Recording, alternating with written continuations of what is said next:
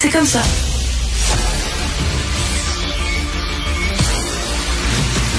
Jean-François Lisée. On va juste dire qu'on est d'accord. Thomas Mulcair.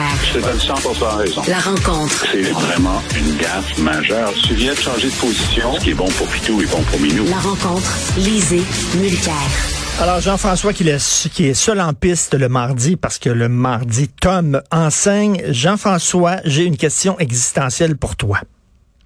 Existentielle. Existentielle. Si on est capable de former en quatre mois un travailleur de la construction qui va être aussi bon, aussi bon qu'un travailleur de la construction qui a eu sa formation complète, pourquoi la formation ne dure pas quatre mois? Pourquoi c'est pas la norme, la Ben. formation accélérée, alors? Ben, non seulement ça, mais euh, en plus, euh, le, le ministre Jean Boulet propose un décloisonnement des tâches. Parce que avant, si tu étais un soudeur, tu pouvais pas visser ou dévisser. Il fallait appeler le visseur et le dévisseur, mais ça, c'est la même personne. Faut pas être de mauvaise foi. la personne qui a le tournevis peut visser et dévisser. Bon. Euh, et donc, les formations sont pour former une nouvelle génération de travailleurs de la construction qui euh, sont plus polyvalents. Et ça, cette idée de la polyvalence, c'est extraordinairement important. Et on comprend que dans, dans un temps de chômage important, etc., du côté syndical, on disait, bon, ben, on va protéger l'emploi en faisant en sorte que si le visseur et le dévisseur n'ont rien à faire, mais au moins il est payé en attendant qu'il y ait une vis. Mais là, tout le monde est payé tout le temps, puis il en manque, donc euh, c'est le moment de décloisonner. Mais effectivement, ta question est très bonne, puis euh, c'est la même chose pour euh, les formations accélérées qu'on a eues pour les préposés aux bénéficiaires. Maintenant, il y il y a, il y a aussi des formations accélérées pour des profs. Euh, moi, je, je, je ne jette pas la pierre aux tentatives multiformes du gouvernement Legault depuis quatre ans d'essayer de façon stratégique euh, de, de, de, de, combler des postes euh, sur la construction, dans la santé ou ailleurs pour essayer de euh, juguler la, la, la, pénurie de main-d'œuvre. Mais les questions que tu poses en bon syndicaliste, parce que c'est les syndicalistes qui posent cette question-là depuis hier, oui. euh, tu es en bonne compagnie, et euh, qui disent, ben là, euh, le, le nombre d'accidents de travail est le plus élevé dans la construction. Alors, c'est sûr que euh, ça demande de la formation, ça demande de la formation continue, ça demande des compétences. Alors, comment Mais... peut-on penser qu'en formant en quatre mois plutôt qu'en un an, par exemple, on va avoir des gens qui vont être aussi aguerris pour éviter les accidents? Euh, la question est très, très bonne. Puis franchement, j'ai pas de bonne réponse. Mais... Est-ce que tu vas parler à, à Jean Boulet aujourd'hui ou à quelqu'un qui va pouvoir te dire ça? Il était plutôt, un peu plus tôt à, à Cube. Et écoute, là, ça va te surprendre, ça va t'étonner. Là, tiens, tant qu'à sortir mon côté pro-syndical. Alors, le décloisonnement, le syndicat est contre ça, le décloisonnement, parce qu'on veut demander, là, par exemple, aux gars qui posent des vis de tirer des joints puis faire de la peinture. Tu vois, construire une maison, c'est pas des menus travaux. Moi, il y a un handyman qui vient chez moi, là, un gars qui fait des petits travaux. OK, il peut tirer des joints, il fait de la peinture, puis il pose euh, des, des, ampoules, puis tout ça. Ils font, c'est euh, a jack of all trades, comme on dit en anglais. Ouais, ouais, OK, euh, ouais. ça c'est correct pour les menus travaux d'une maison, mais là on parle de construire des maisons. On veut, dire, on veut le meilleur peintre. On veut pas un gars qui fait un petit peu de tout, là, qui zigonne à gauche à droite. Là. Ben écoute, moi aussi. Alors, ce qui est intéressant, c'est qu'il y a beaucoup d'anciens de la construction qui sont maintenant des contracteurs indépendants et qui font tout, hein, sauf la spécialisation. À donné, euh, le gars, il va te faire un peu d'électricité, puis là, il va te dire, s'il est, s'il est honnête, bon, là, c'est trop pour moi. Là, il va falloir que tu appelles un électricien.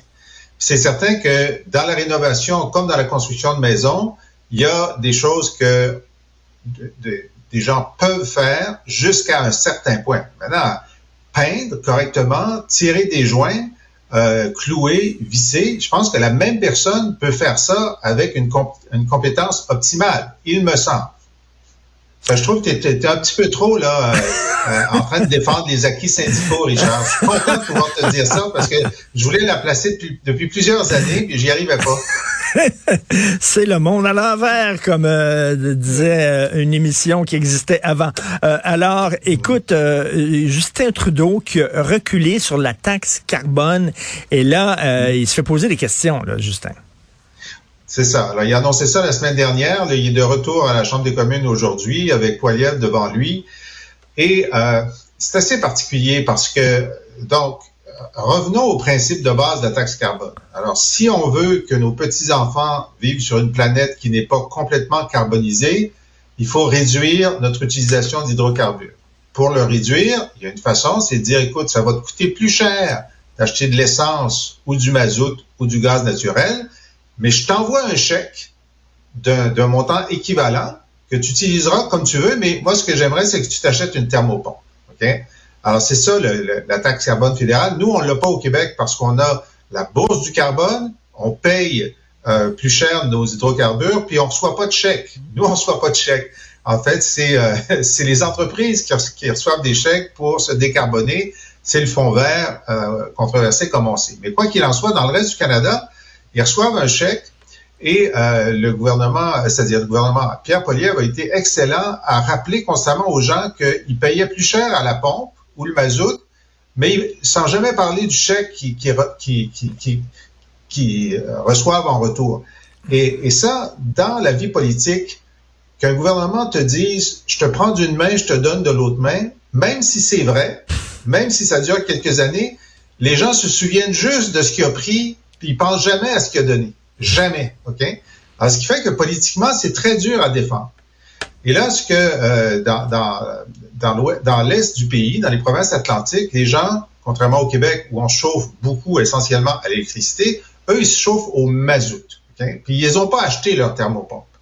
C'est que là, ils voient qu'il va y avoir une hausse de, de la taxe carbone sur le mazout et le caucus libéral des provinces maritimes on dit, selon certaines informations, si tu fais ça, on démissionne parce que de toute façon, on va perdre l'élection. Parce que les conservateurs sont tellement hauts dans les sondages qu'on est mieux de démissionner que de perdre l'élection. Bon.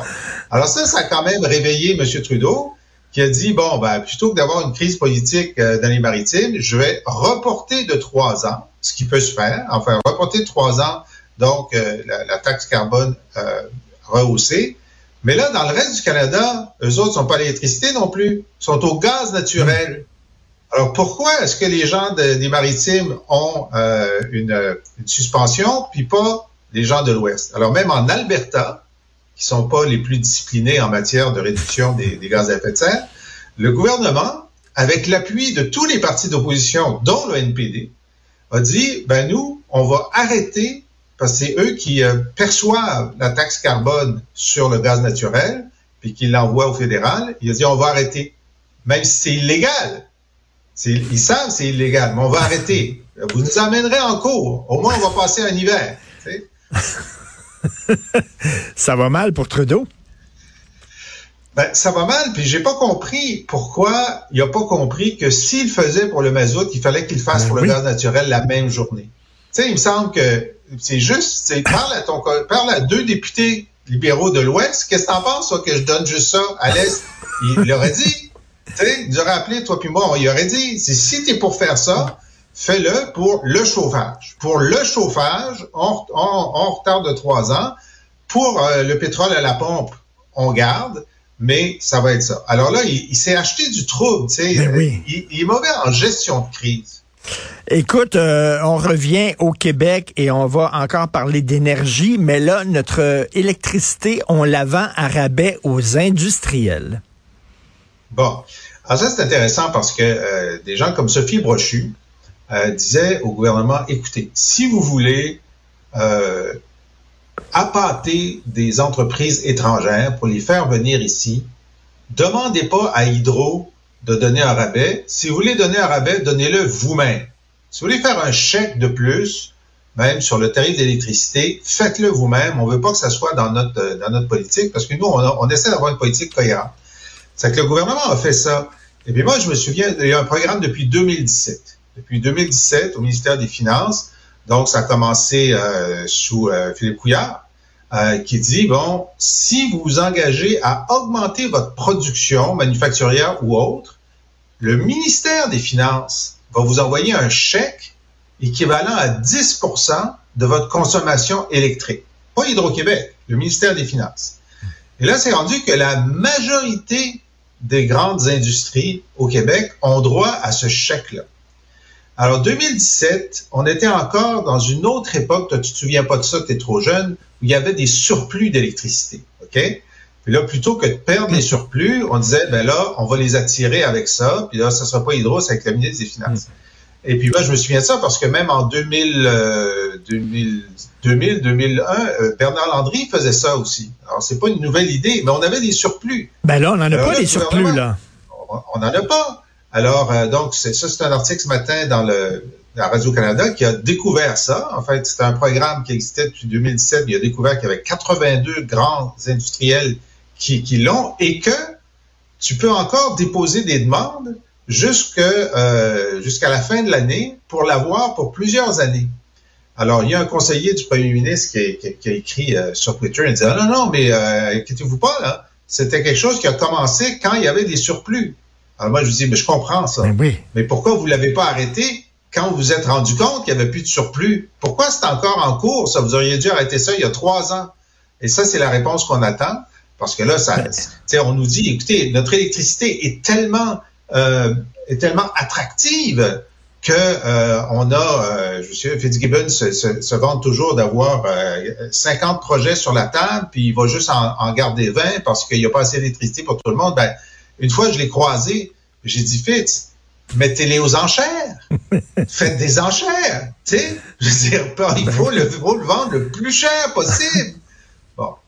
On en donne des cadeaux à nos entreprises, mais ça, ils créent de l'emploi. Fait qu'on on va en mettre du miel là, sur euh, sur la tartine pour les attirer. Euh, et tu écris dans le Devoir et tu as certainement lu dans ton journal, Jean-François, ce texte très intéressant sur le sondage qui a été fait par l'organisme Initiative du siècle. C'est eux autres qui promeuvent là 100 millions d'habitants au Canada d'ici 2100.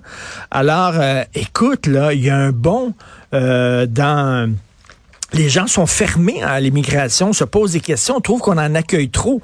Euh, L'année dernière, 27% des Canadiens considéraient que le Canada accueillait trop d'immigrants. Cette année, c'est 44 donc, l'initiative du siècle, ça passe mal, même au Canada. Et ce qui est intéressant dans ce sondage-là, la province qui semble la plus ouverte à l'immigration, c'est le Québec selon le sondage. mais c'est toujours comme ça depuis des années. Moi, je regarde ces sondages-là, puis au Québec, on est toujours les plus ouverts. Mais euh, écoute, la situation euh, du logement à Toronto, dans toute la grande région métropolitaine de Toronto, à Vancouver, etc., c'est pire qu'à Montréal. C'est pire qu'à Montréal. Et là, euh, les gens ont fini par connecter là dans leur cerveau deux, deux neurones qui ont, qui ont fait un filament, puis ont dit ah il y a peut-être un problème avec la demande. Et qui demande, ben, si on a un million d'immigrants de, plus par année, peut-être qu'il y a trop de demandes pour le nombre de logements. Et moi, j'ai vu un autre sondage récemment, lorsqu'on demande aux, Canadiens, aux Canadiens anglais, est-ce que vous, vous pensez qu'il faudrait faire une pause dans l'immigration jusqu'à ce que le marché du logement se rétablisse? Il y en a 70 qui disent oui. 70% ben, On n'est pas contre. On peut faire une pause. il y en a 44% qui disent il faut, il faut réduire en général. Il y en a 70 qui disent qu'il faut faire une pause. Et, Jean-François, ce qui est intéressant, même les immigrants trouvent qu'il y a trop d'immigrants.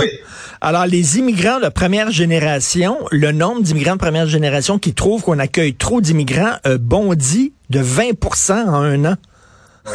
oui, mais moi j'avais vu dans un sondage il y a quelques années, euh, je pense que c'est Angus Reid qui avait demandé, est-ce que vous trouvez qu'il y a trop de gens de couleur dans l'immigration? Et puis je, je me souviens, je pense qu'il y avait 12% des Québécois qui disaient oui, il y a trop de gens de couleur. C'est épouvantable de dire ça. Mais parmi les gens de couleur, il y en avait 26% qui disaient qu'il y avait trop de gens de couleur dans l'immigration. C'est comme, moi je suis le dernier rentré puis je ferme la porte. Ben oui, exactement. Et euh, donc, euh, lorsqu'on dit que le Québec est plus fermé que les autres, plus frileux euh, face à l'immigration, les chiffres le disent régulièrement que c'est faux. Le Québec, on est hypersensible à la religion et à la langue. Religion, langue. À l'extérieur de ça, on est euh, les, plus libertariens. Je veux dire, quand tu regardes tous les autres indicateurs, moi, on avait fait ça une fois à l'actualité, on avait comparé le Québec au Canada anglais, puis on dit est-ce que le Québec est vraiment distinct? On avait, on avait répondu maison qui est vraiment distinct.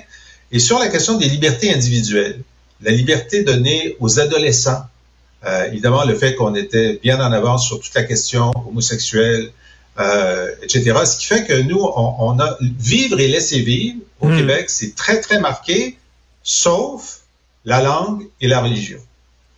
Et en terminant, écoute, je te croise souvent euh, au théâtre, au cinéma. Ben bon, tu te promènes beaucoup en ville. Je sais pas si tu as une auto. Est-ce que tu as une auto ou tu utilises les, les transports en commun? Euh, j'ai une voiture hybride. Ah, OK. Écoute, euh, je suis allé au Centre Bell vendredi pour voir Michel Sardou.